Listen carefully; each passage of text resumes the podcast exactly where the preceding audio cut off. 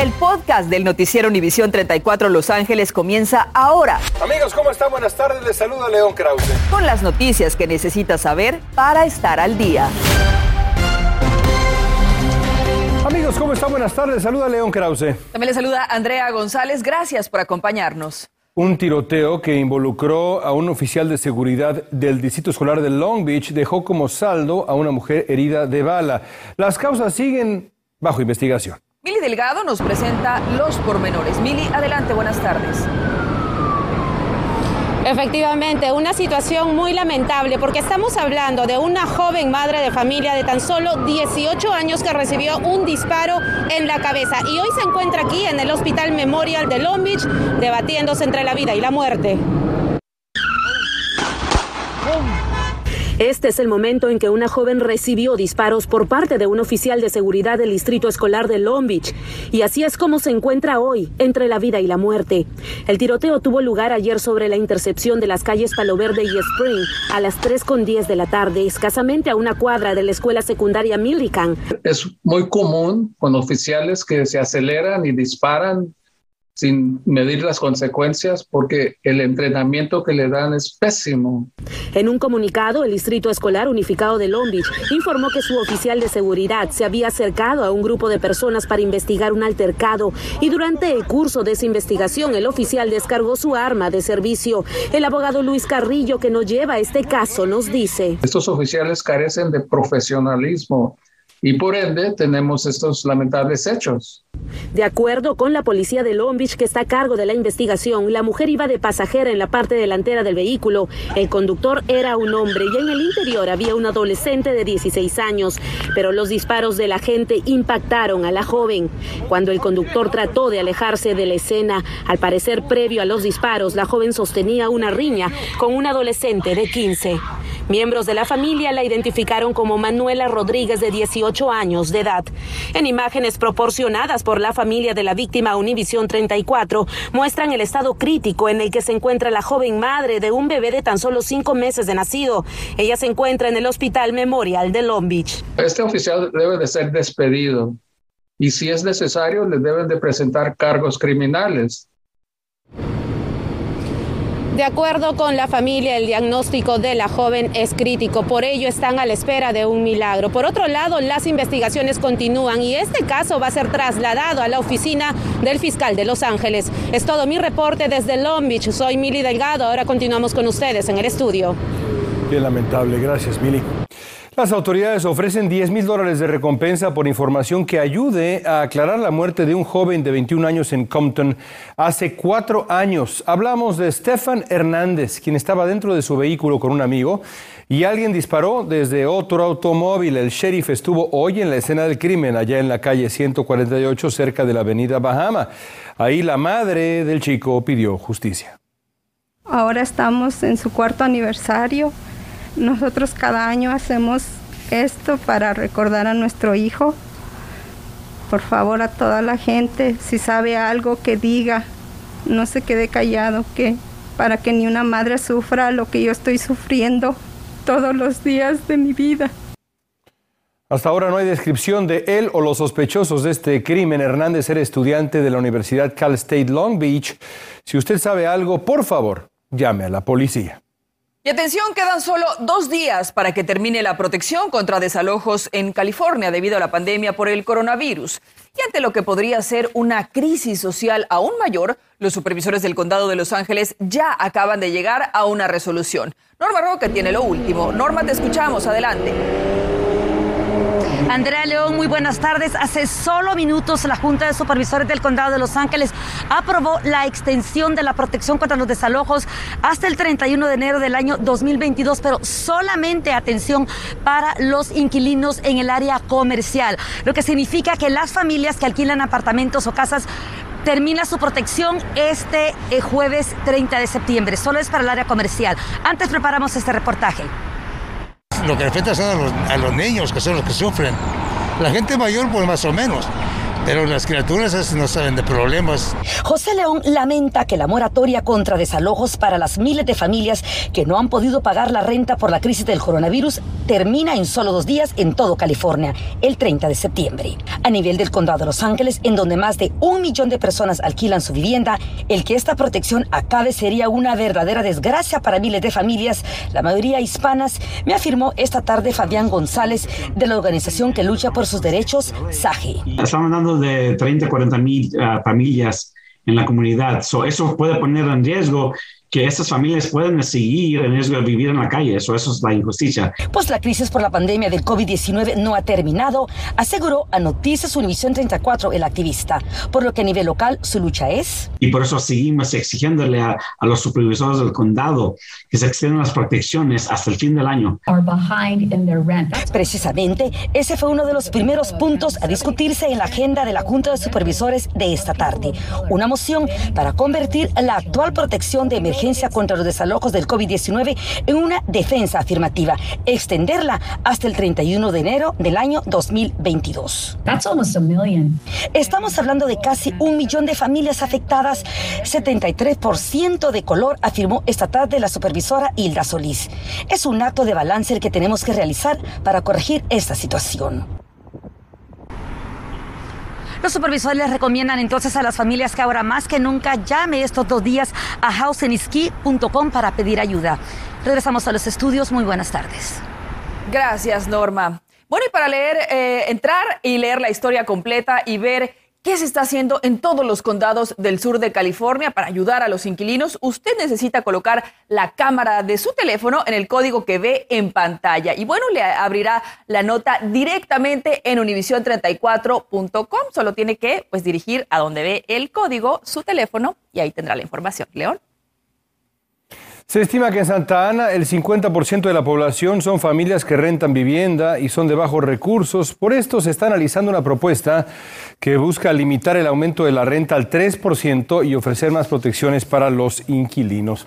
Si esta medida es aprobada en la segunda vista el 5 de octubre, entraría en vigor en 30 días. El alcalde confía en que sea aprobada. Por otra parte, en Gardena se llevó a cabo hoy una feria en la que se ofrecieron recursos para ayudar a pagar la renta atrasada, así como servicios como agua y luz. Este evento se llevó a cabo en el Rowley Park, en el 13220 de la avenida Van Ness. Se dio información a los asistentes para quedar libres de deudas con los propietarios de vivienda. Esto, como dice ahí, al 100% el Concilio de Los Ángeles considerará una ordenanza mañana para exigir prueba de vacunación completa contra el coronavirus. Esto antes de entrar a restaurantes, bares, gimnasios, centros comerciales, lugares de entretenimiento y establecimientos de cuidado personal a partir del 4 de noviembre. A partir del 21 de octubre, estos lugares deberán mostrar avisos sobre este requisito. La comunidad médica en California está en alerta ante la presencia de una variante del coronavirus que muta con frecuencia es conocida como R.1 y ya se han detectado 53 casos en el estado. Los investigadores de los CDC dicen que este tipo de variante, insisto, muta con facilidad y resulta ser menos susceptible a las vacunas existentes. Sin embargo, la variante Delta sigue siendo la más peligrosa. Organizaciones defensoras de derechos de trabajadores, comunitarias y de salud piden a la legislatura y al gobernador Newsom que extiendan la licencia por enfermedad pagada por coronavirus, que expira el 30 de septiembre. Entonces los trabajadores solo tendrán tres días por enfermedad pagados, sin tiempo para recuperarse o ponerse en cuarentena, lo que los obligaría a ir a trabajar enfermos o arriesgarse a perder su trabajo. En instantes, nueva ley en California protege a miles de trabajadores de la costura. Tendrán un mejor salario, entre otros beneficios. Además, se acerca el frío y también un costo adicional para el bolsillo. Le vamos a explicar qué nos va a costar mucho más dinero durante este invierno. Es importante. Durante la pandemia se generó violencia familiar y también abuso en los niños. Tenemos una de las organizaciones que ha marcado y ha cambiado la vida de muchos padres. Les saludamos desde el estadio de los Dodgers. La temporada ya está a punto de concluir y Jaime Jarrí nos adelanta que está también a punto de decirle adiós a sus narraciones. Les tenemos la cobertura. Estás escuchando el podcast del noticiero Univisión 34 Los Ángeles.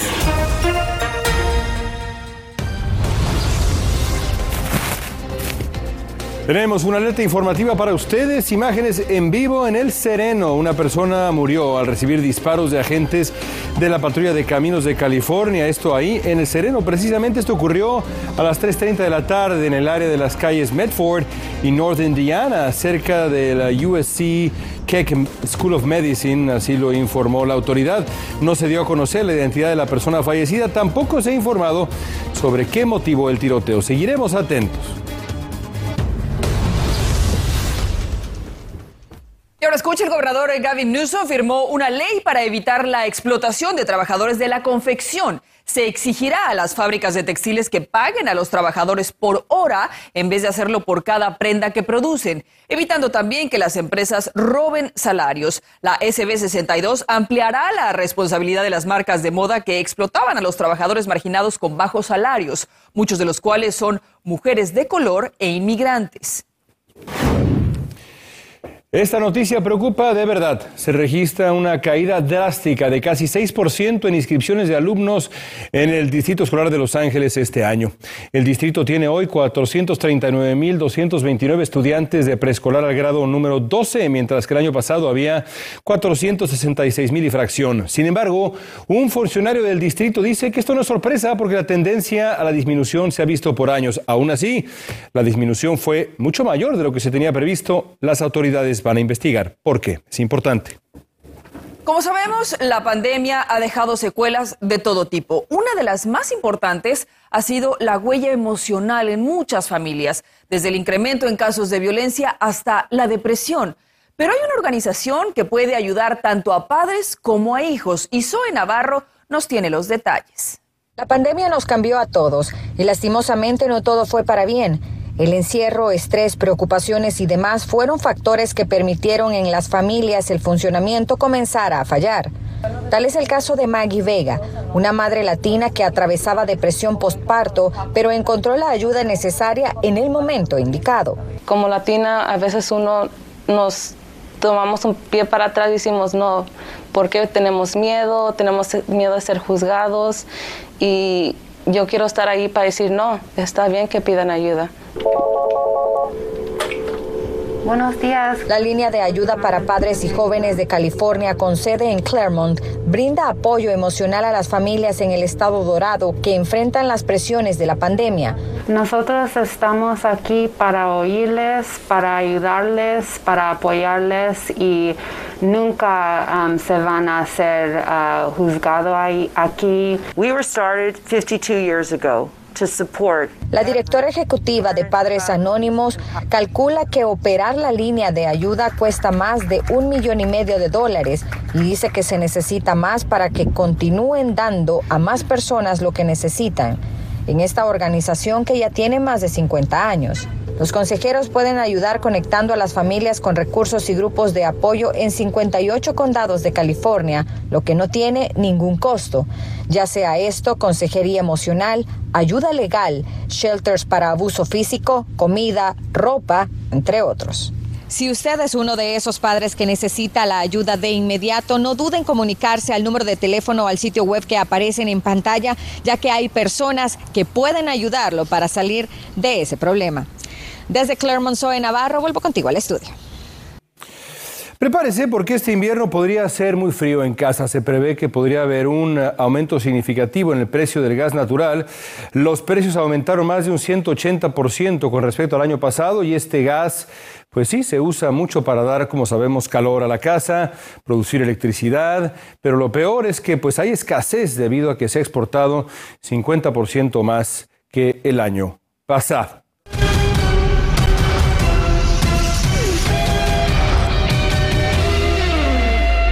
Y pues sin duda hoy la noticia del día en el mundo de los deportes es el anuncio del, retiro de la voz de los Dodgers, el entrañable don Jaime Jarrín. Diana Alvarado desde el estadio de los Dodgers platicó con don Jaime y tiene la entrevista. Diana, caray. Sí, claro. Después de más de seis décadas, Jaime Jarrín ha decidido decirle adiós a los micrófonos y a partir del 2022, cuando concluya la temporada, se irá a casa a descansar. Pero todavía nos resta a toda esta afición para que disfrute de las emociones de los Dodgers que buscan llegar en el primer lugar, todavía hay esperanza, a la postemporada. Aquí está nuestra conversación con Jaime Jarrín ha sorprendido a toda la afición con esa noticia? Bueno, usted sabe, Diana, efectivamente, después de 63 años, serán 64, pues comencé a ver el futuro y cuando uno está pisando el dintel de los últimos años, en los 80 ya uno tiene que cambiar las prioridades.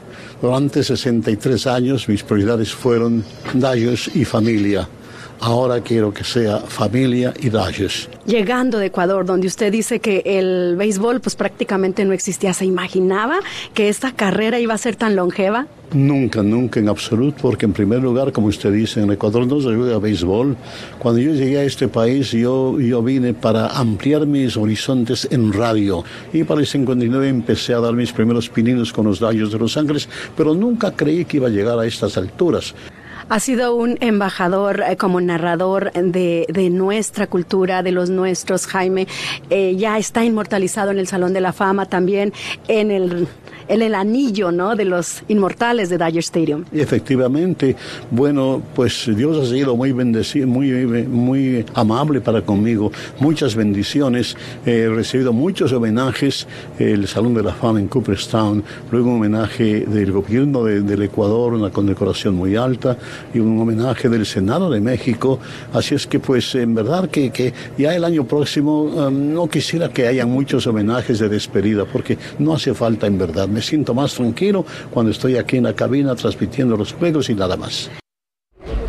Así que los invitamos a disfrutar de todas las emociones del béisbol de los Dodgers a través de KTNQ, a través de Jaime Jarrín desde aquí y hasta el 2022. Hoy es tarde para recibir el bobblehead de Julio Urias y los Dodgers comienzan a jugar la última de las dos series que le restan buscando llegar en ese primer lugar a la postemporada, aunque ya la clasificación ya la tienen. Así que a las 11 les tendremos todos los detalles de este encuentro ante los padres de San Diego.